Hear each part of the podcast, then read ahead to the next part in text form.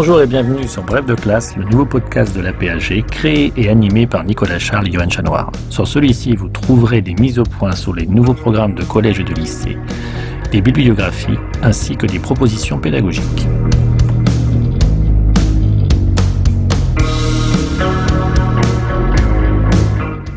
Dans la deuxième partie de Bref de classe, en histoire, retrouvez un document et un personnage présentés par notre intervenant qui seront directement réutilisables avec les élèves dans les classes.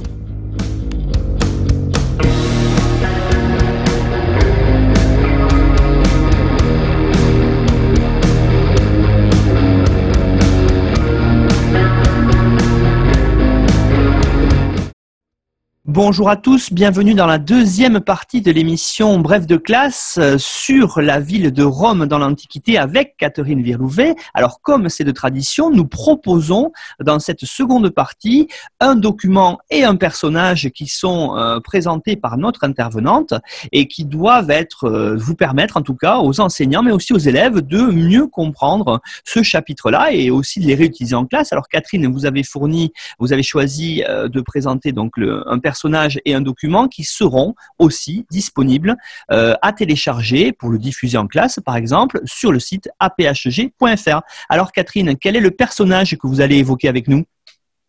Eh bien, sans grande originalité, mais parce que je pense que c'est un personnage important sur lequel insiste à juste titre euh, les manuels euh, du second degré, j'ai choisi l'Auguste et j'ai choisi Auguste dans euh, sa statue trouvée à Prima Porta, euh, qu'on trouve très souvent euh, dans vos manuels. cette statue, elle a été découverte dans les décombres d'une villa de Livy, dans le suburbium, donc la banlieue nord de Rome. C'est un site qui était connu, cette villa Livy, depuis le XVIe siècle, mais son identification comme euh, étant de propriété impériale et de propriété de Livy, la propriété qu'on appelait à Galina Salbas, euh, l'endroit où il y avait des poules blanches, remonte en fait au XIXe siècle et au moment où la statue d'Auguste y a été mise au jour en 1867. C'est une copie en marbre d'une statue originairement en bronze qui célébrait le retour en 20 avant Jésus-Christ des enseignes que les Parthes avaient prises aux légions romaines en 53 avant Jésus-Christ à la désastreuse bataille de Car ou Carae, si vous préférez en latin. Alors, c'est une statue qui a fait couler beaucoup d'encre et c'est en particulier la cuirasse dont est saint euh, Auguste qui euh, a fait couler beaucoup de commentaires. Comme vous le voyez, le prince est représenté sous les traits d'un général cuirassé, ceint de son manteau pourpre qui symbolise la détention de son pouvoir militaire, de son imperium militiae. Le bras droit est levé, et ça c'est caractéristique d'une attitude que euh, les empereurs avaient pour s'adresser à leurs soldats, de les, généraux aussi sous la République, c'est ce qu'on appelait l'adlocutio, le discours pour haranguer les soldats. La posture et le vêtement sont donc conformes au prénom d'impérator, dont j'ai pu dire qu'il avait été reçu par Octavien dès 29 avant Jésus-Christ. Au pied d'Octavien, avant de passer à la cuirasse, qui nous euh, retiendra plus longtemps, il y a un petit amour assis sur un dauphin euh, qui a reçu une interprétation vénusienne de la part des spécialistes. Euh, la déesse Vénus étant née de l'écume et donc euh, le petit amour, c'est le symbole de Vénus et, il est sur un dauphin. Ça pourrait être une allusion à l'ancêtre mythique de la famille d'Auguste, puisque Auguste avait été euh, adopté par euh, César, donc la famille des Iulii, qui descendait traditionnellement dans la légende, mais qui se disait descendre de Iule, le fils qui est né aurait eu avec Vénus. Mais venons-en à la cuirasse. C'est l'ordre mondial instauré par Auguste qui est figuré. Alors, la signification générale, même si les spécialistes se battent encore sur les, détails, est assez claire. Grâce à la paix apportée par Auguste, au niveau inférieur, on a la terre qui est de nouveau fertile et féconde. C'est ce que montrent la corne d'abondance et les amours. À l'opposé, au niveau supérieur, Caélus ou Saturne, suivant les interprétations, mais c'est-à-dire la personnification du ciel, tient à bout de bras la voûte céleste sous laquelle le Soleil conduit son char à la poursuite de l'aurore. Dans la partie inférieure gauche, Apollon, dieu protecteur d'Auguste, chevauche un griffon. Sa sœur Diane lui fait face sur un cerf. Au-dessus de ces divinités, deux figures personnifient sans doute euh, les provinces pacifiées. Et tous ces personnages forment en fait un cercle au, centre duquel se joue la scène principale, la fameuse restitution par les Parthes des enseignes qui avaient été prises aux légions commandées par Crassus en 53 avant Jésus-Christ dans ce désastre qui avait coûté la vie en partie à Carae, en partie, c'est-à-dire dans l'Empire parthe, hein, à Carae, euh, à Crassus lui-même. Alors, certains estiment que ces deux figures sont des personnages réels et figurent à la fois Tibère d'un côté, le roi des Parthes de l'autre, d'autres que ce sont des allégories de Rome et de la partie de l'Empire parthe, mais finalement, ce n'est pas très important.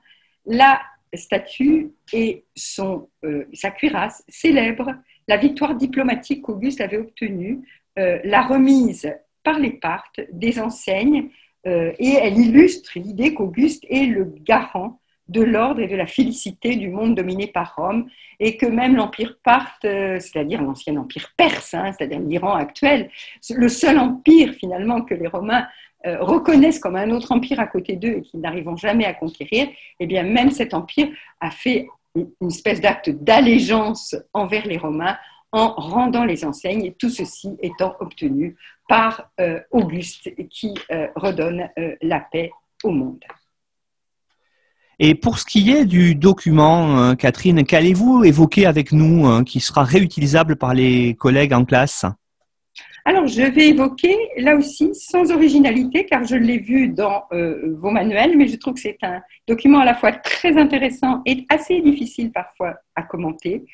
Le passage du discours en l'honneur de Rome, qu'on appelle aussi parfois éloge de Rome, euh, que euh, Aelius Aristide a prononcé en 144 euh, devant l'empereur Antonin le Pieux, le passage qui concerne euh, la conception de la citoyenneté romaine euh, et par les Romains et de leur rapport à leur empire. Donc, Aelius Aristide est un rhéteur originaire d'une famille de notables d'Asie mineure, c'est la cité d'Adrianoi en Mésie, en Mysie, pardon, dont il est originaire, au nord-ouest de l'Asie mineure. Et il a reçu la citoyenneté en même temps que son père, sous Adrien, en 123. Ce discours est en fait pour beaucoup dans notre appréhension du règne d'Antonin le Pieux comme l'apogée de l'Empire romain. C'est pour ça qu'il me semble essentiel.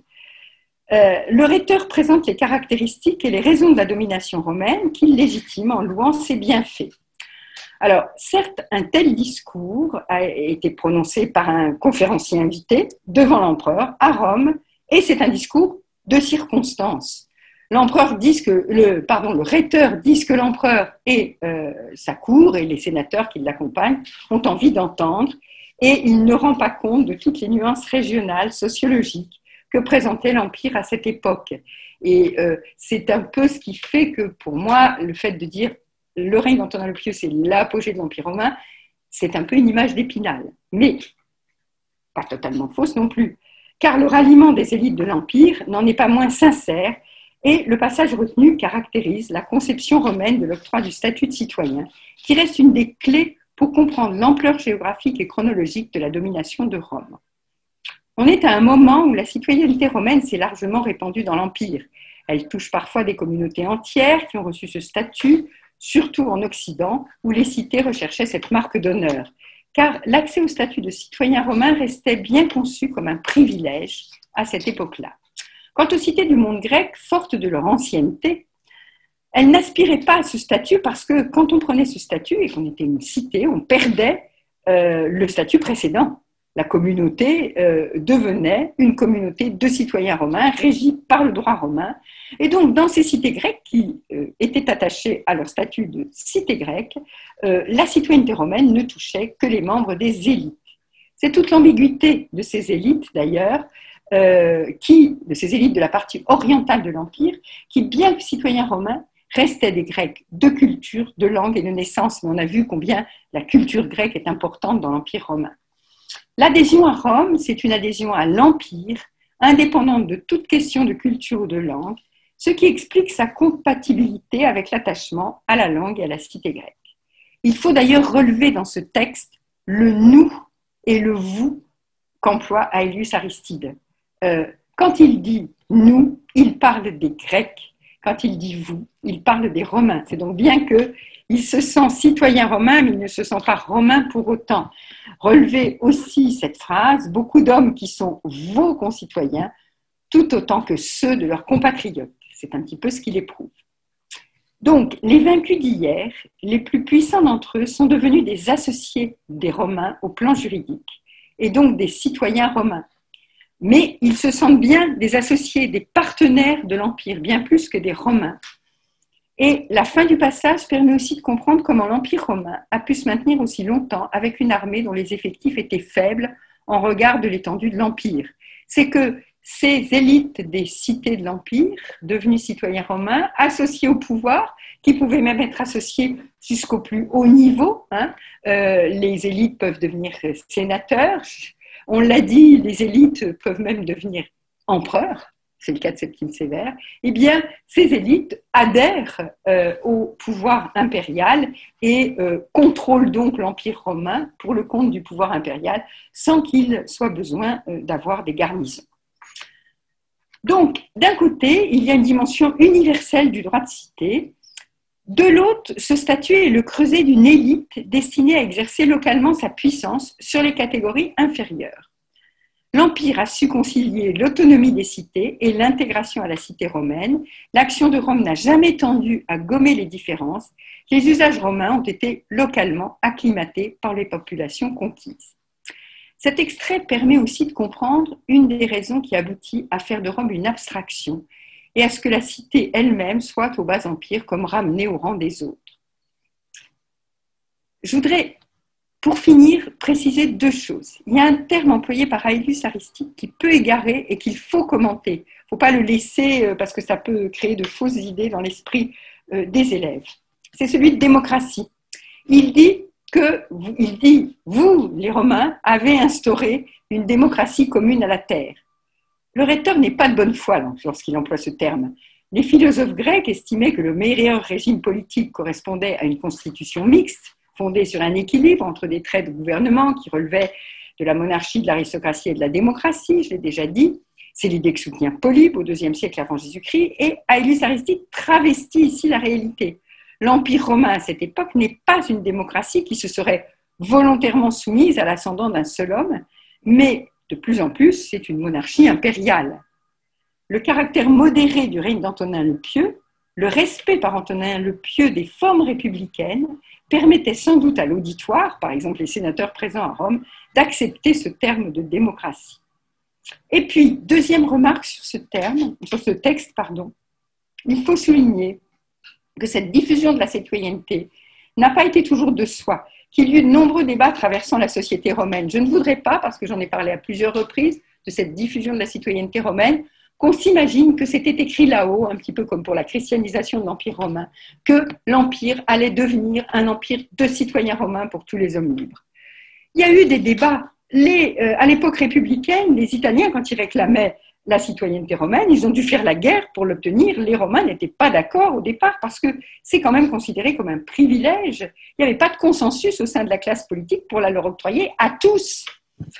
De même, au premier siècle après Jésus-Christ, la fameuse euh, table claudienne de Lyon qui reproduit le discours que Claude, l'empereur Claude, a fait devant le Sénat, eh bien c'est devant un Sénat assez hostile que Claude a plaidé pour l'intégration dans l'ordre des sénateurs de notables issus des trois Gaules. À un autre niveau, et dans le genre exagéré de la satire, on sait bien que Juvénal vitupérait contre les trop nombreux étrangers dans Rome. Et donc, on pouvait euh, considérer qu'il y avait euh, une jalousie, un sentiment, euh, une idée de, garder la citoyenneté pour soi. Jusqu'à l'édit de Caracalla, les usurpations de citoyenneté romaine étaient durement réprimées. Il arrivait que des populations non citoyennes soient chassées des villes en période de crise. Donc, euh, il faut rappeler enfin que la décision de Caracalla en 212 a constitué une rupture avec la tradition antérieure, une rupture qui a surpris les contemporains eux-mêmes parce que jusqu'alors, ce statut était bien considéré comme un privilège qu'on donnait parcimonieusement pour euh, justement euh, favoriser le gouvernement de l'Empire. Les historiens s'interrogent encore, comme se sont interrogés les contemporains de Caracalla, sur le sens de la mesure de euh, l'édit de Caracalla. qu'on appelle aussi Constitution Antonine.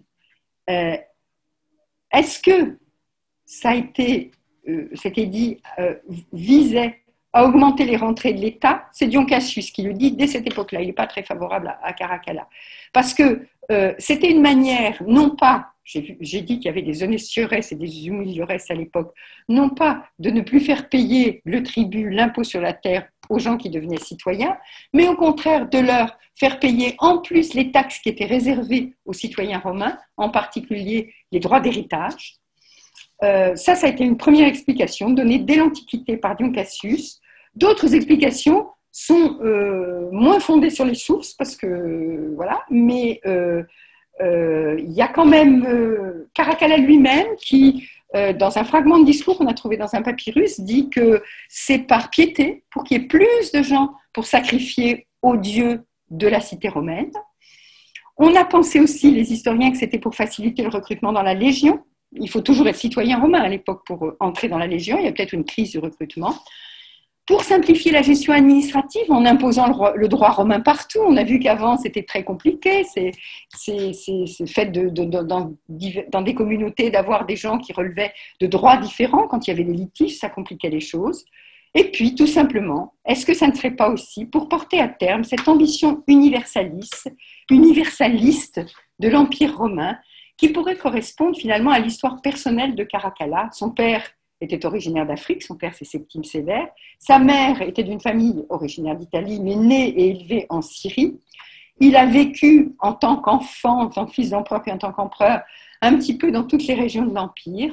Euh, il n'a cessé de voyager. Et donc, euh, est-ce qu'il n'incarnait pas lui-même la vocation universaliste de l'Empire? C'est évidemment une hypothèse que je formule avec beaucoup de précaution. Bien, Catherine Virouvet, il ne me reste plus qu'à vous remercier pour cette présentation du personnage et du document qui, j'espère, permettront aussi aux collègues et aux élèves de mieux appréhender euh, ce chapitre. Et je renvoie encore une fois à la bibliographie indicative que vous avez donnée, qui est disponible sur aphg.fr pour permettre à toutes celles et ceux qui le souhaitent d'approfondir leurs connaissances sur Rome et sur l'Empire romain.